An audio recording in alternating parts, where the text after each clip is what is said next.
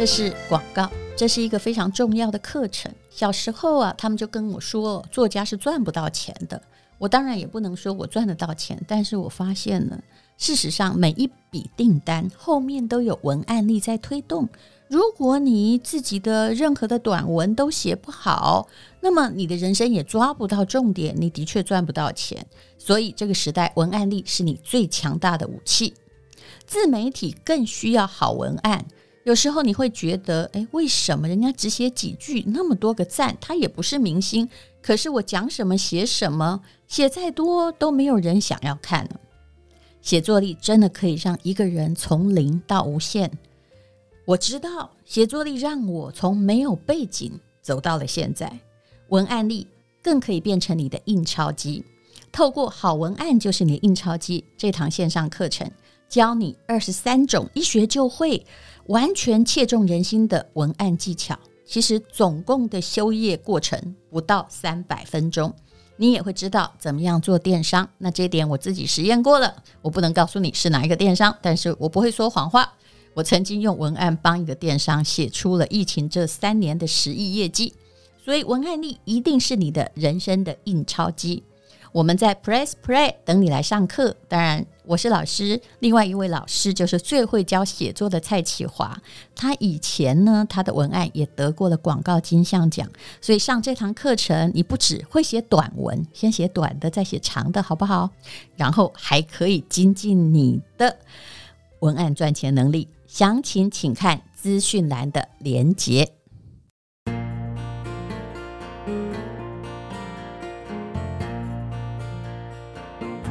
是美好的一天。欢迎收听人生实用商学院。今天我们请到的是提提研的创办人李坤林。你好，丹如姐，你好。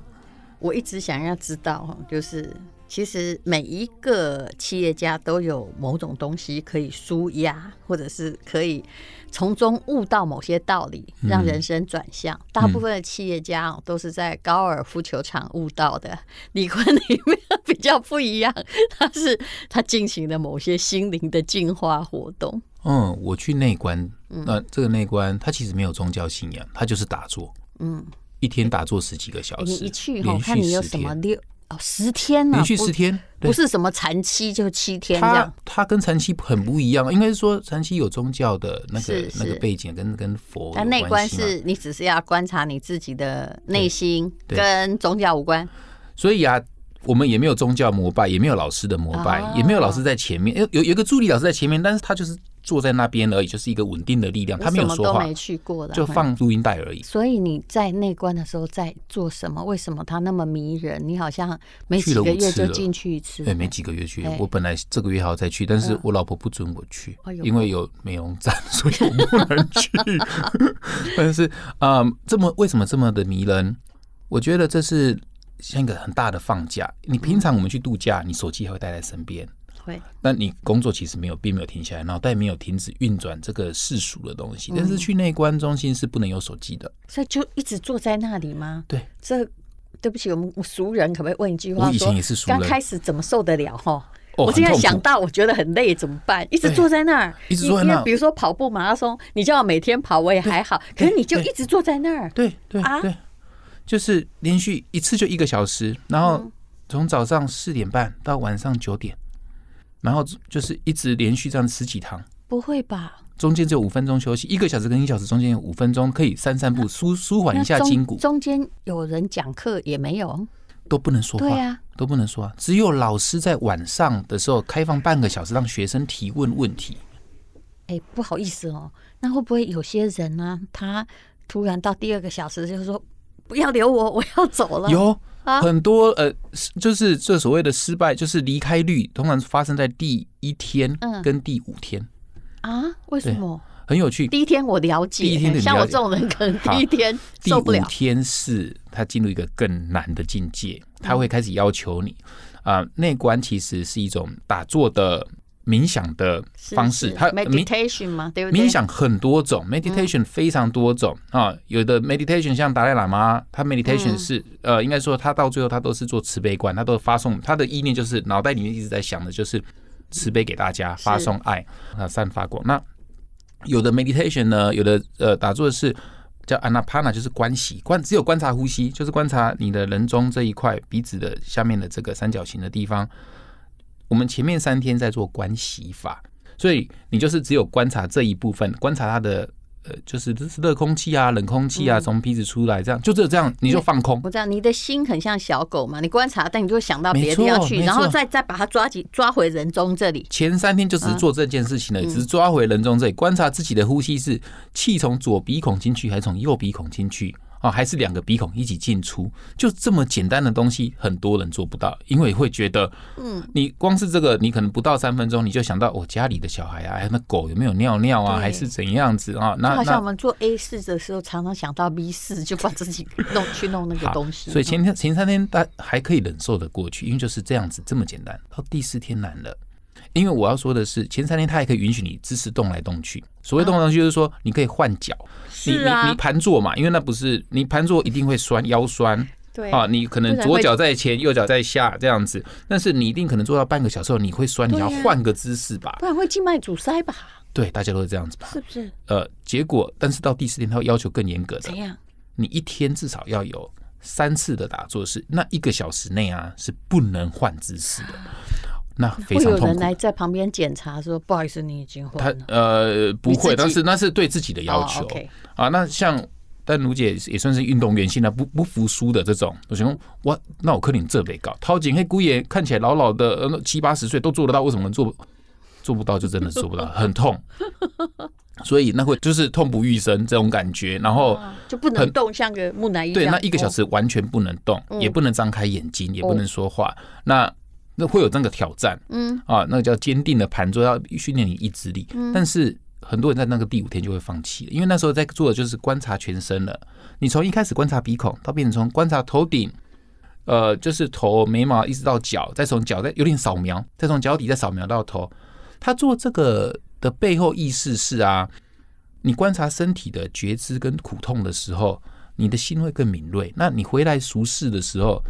你其实是可以更容易观察对方的气色或者这个气场的关系，甚至观察自己的情绪的暴躁的状态。嗯，你会察觉说：“哦，我今天写俩拱哎，那我冷静下来。”可是，一很多人无法觉察这个东西。的意思是说，你还没内观之前，你还没这么善相，是吗？对，对，对，对，所以也会比较稳定。有做这个东西，确实对自己的心情稳定差很多。可是，你可以一。再一而再、再而三的去，就表示你从中得到了某一些在是什么？你可以把它具体化吗？讲不完，但是我讲几个。我觉得我成为更好的人。嗯，这所谓更好的人，是我成为更好的老公、更好的爸爸、更好的儿子啊，然后更好的老板。你怎么知道你更好？我怎么知道我？讲例子吗？我成为更有，我一开始刚回来的时候啊，有点矫枉过正哈，变得太有礼貌。我老婆觉得我很虚伪。举例来说，我从来是一个 自以为自己是精英分子的人，嗯，啊，然后，所以我上计程车还是怎样子，我也不会跟计程车司机聊天讲话的，他们就是司机这样子而已。当我第一次从内关回来的时候，我老婆看到呃下车，我说：“哎，司机，谢谢，辛苦你了。”我就开始会寒暄，就是讲一些礼貌的话。我老婆觉得，这过去认识四十年，我就不是这样子的人，那我就是一个高傲的人。那李安那做虚伪，一开始很讨厌我，因为那个变化太大了。哎，然后他不能接受。你老婆也并没有去内观，我老一开始一开始没有，她后来也很常去，她看到我的改变嘛，她也在也对也对她有很大改变。好，而且甚至回来的第一天，我开口第一句话就是说，我们要原谅爸爸。嗯。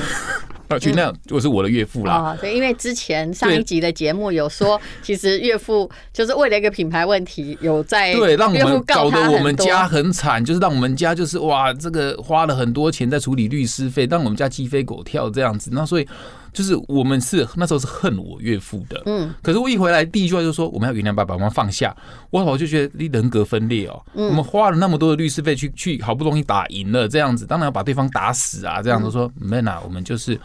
然后甚至是岳父有一次，就是我内观完了，嗯，有一次我还没有去内观的时候，岳父在路上看到我，他跟我打招呼，嗯，我是侧干屌哎，骂丧志竞的，哎，就是就走出去就是很不屑的这样子，就是瞪他这样子。你在心里骂三字经？哎，对，然后就是瞪他这样，然后就骑脚踏车走了。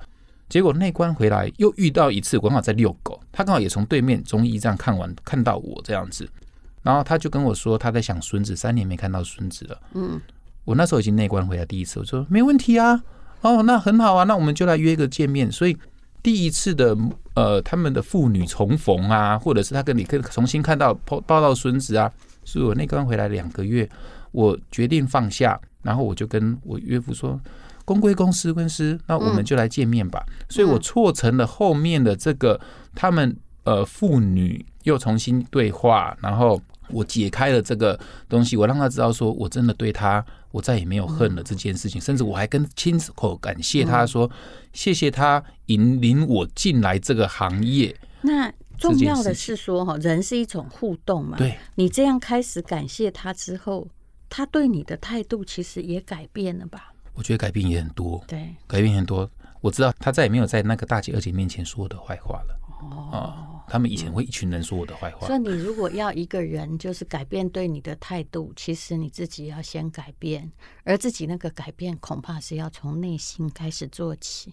对，嗯，那是一个好像宇宙气场的互动啊，就对对对。对对，那而且好，那我还要再说一个，就是这个有点悬，但是我尽量不要让他怪力乱神。嗯，就是当你。身体的状态越轻松的时候，你做事情就越轻松。嗯，然后甚至就很多心想事成的事情，就奇迹的就会发生了。比如，哇，我说不完，但是比如来说好了，几个，比如来说好了，有家庭的改变呐、啊，嗯，也有可能哦。事业上的也是啊。嗯啊，然后金钱上的当然也是啊，然后就呃，像这次跟丹如姐的合作，哎，刚好也很顺理成章的，就是哎，刚好有这个机会点，在七月就要上架，跟跟你又合作了，我都会觉得这些都是很好的姻缘，在对的时间发生对的事情。你可不可以讲讲小孩？因为我发现你自己有写说，呃，我看你的 FB 有写，你对小孩的态度其实跟以前是不一样，你以前现在。以前不知道是怎样，但现在你还可以跟小孩一起跳街舞，有没有？对，哦，对，然后感觉上好像就是打从心里的一家和乐。好。我以前对自己是很严格的人啊，虽然丹如姐说我是富二代，我接受我是富二代，但是富二代其实爸妈至少有留资产嘛，有，还可以去抵押嘛，没错，没错，没错。所以，但是富二代也没有大家想象中那么简单，因为富二代要背负的就是父母对你的期待也很高。嗯，那所以从小爸妈给我的压力就是补大量的补习，嗯，没有空闲下来的时间，一下课就从晚上就再补到晚上啊。虽然家教花很多钱，那也是父母愿意栽培，这样谢谢爸爸妈妈，但是。从这样子，就是说，我会对自己要求很高。那这个态度也会造成我爸妈怎么教我的，我就会把这同样这一套，嗯，也放在自己的孩子身上了。嗯，所以在我没有去内观之前，我对他们是非常的严格，几乎没有休息的。就是即便是暑假，就是没有让他休息的空间。嗯，他压力就很大。我什么习都让他补，但是我回来，我在内观那一刻，我当下我发现说，为什么会让我？感觉到这么好，是因为我身体很疼痛。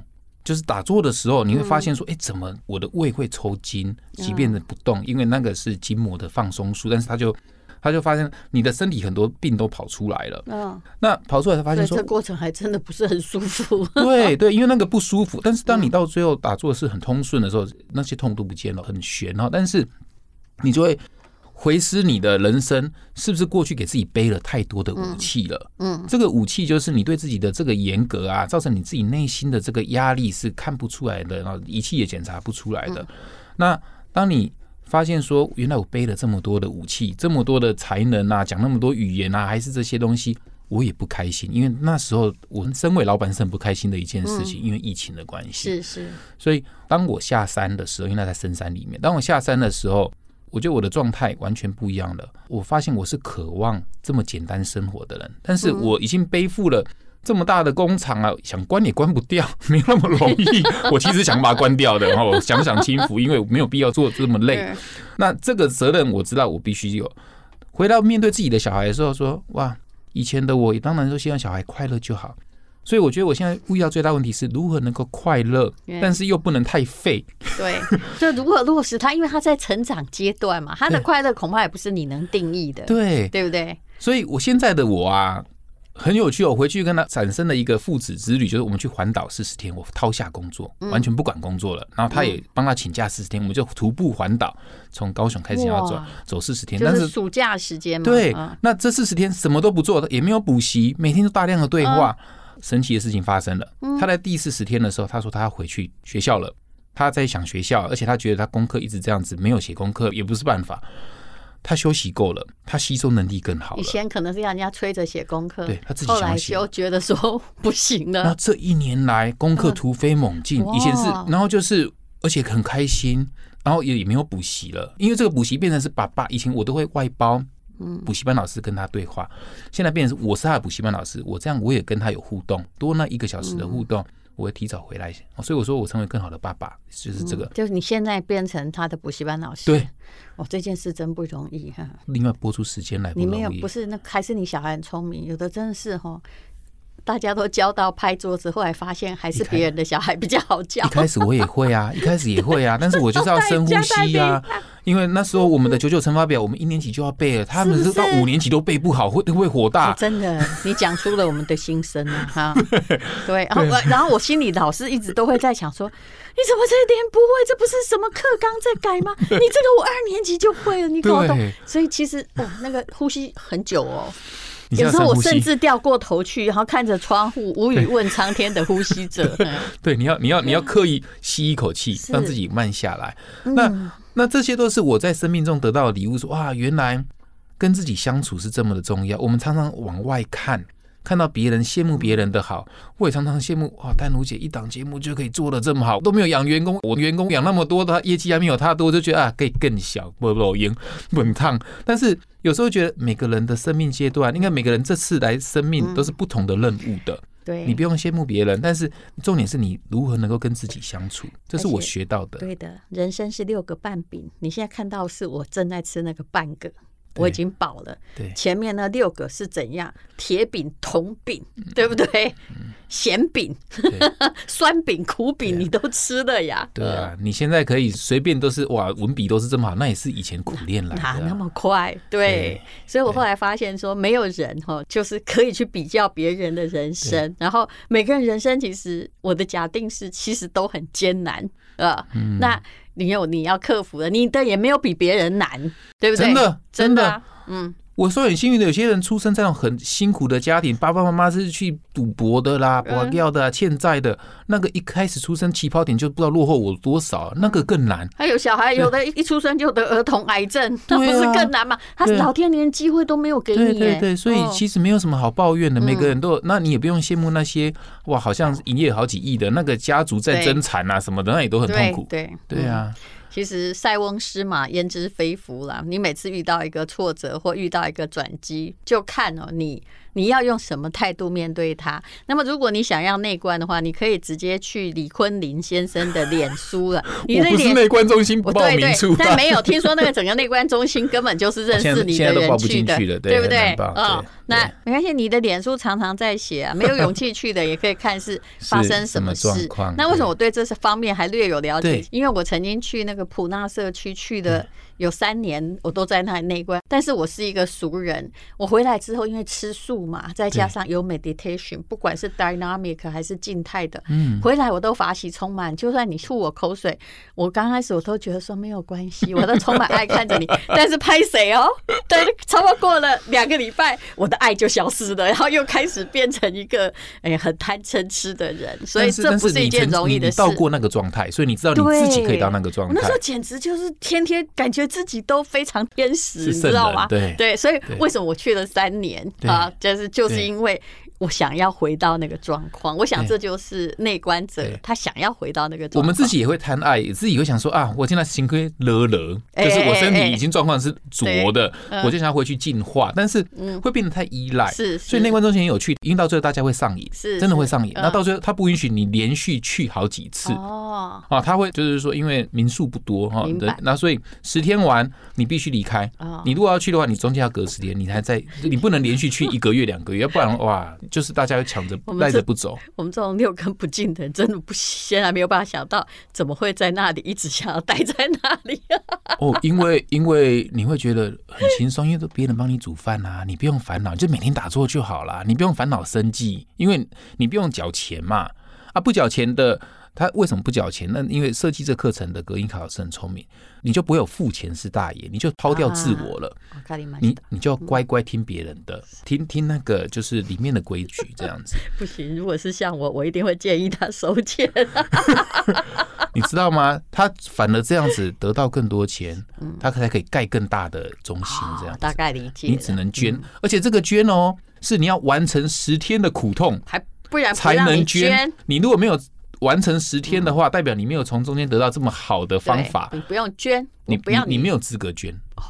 所以他这个门槛蛮高的。是的，好，那我们就懂了哈。总而言之，你去看看李坤林的 FB，我觉得我每次从他写的文章也都得到蛮多启示的。谢谢你。比较不正经啦。谢谢，谢谢丹如姐。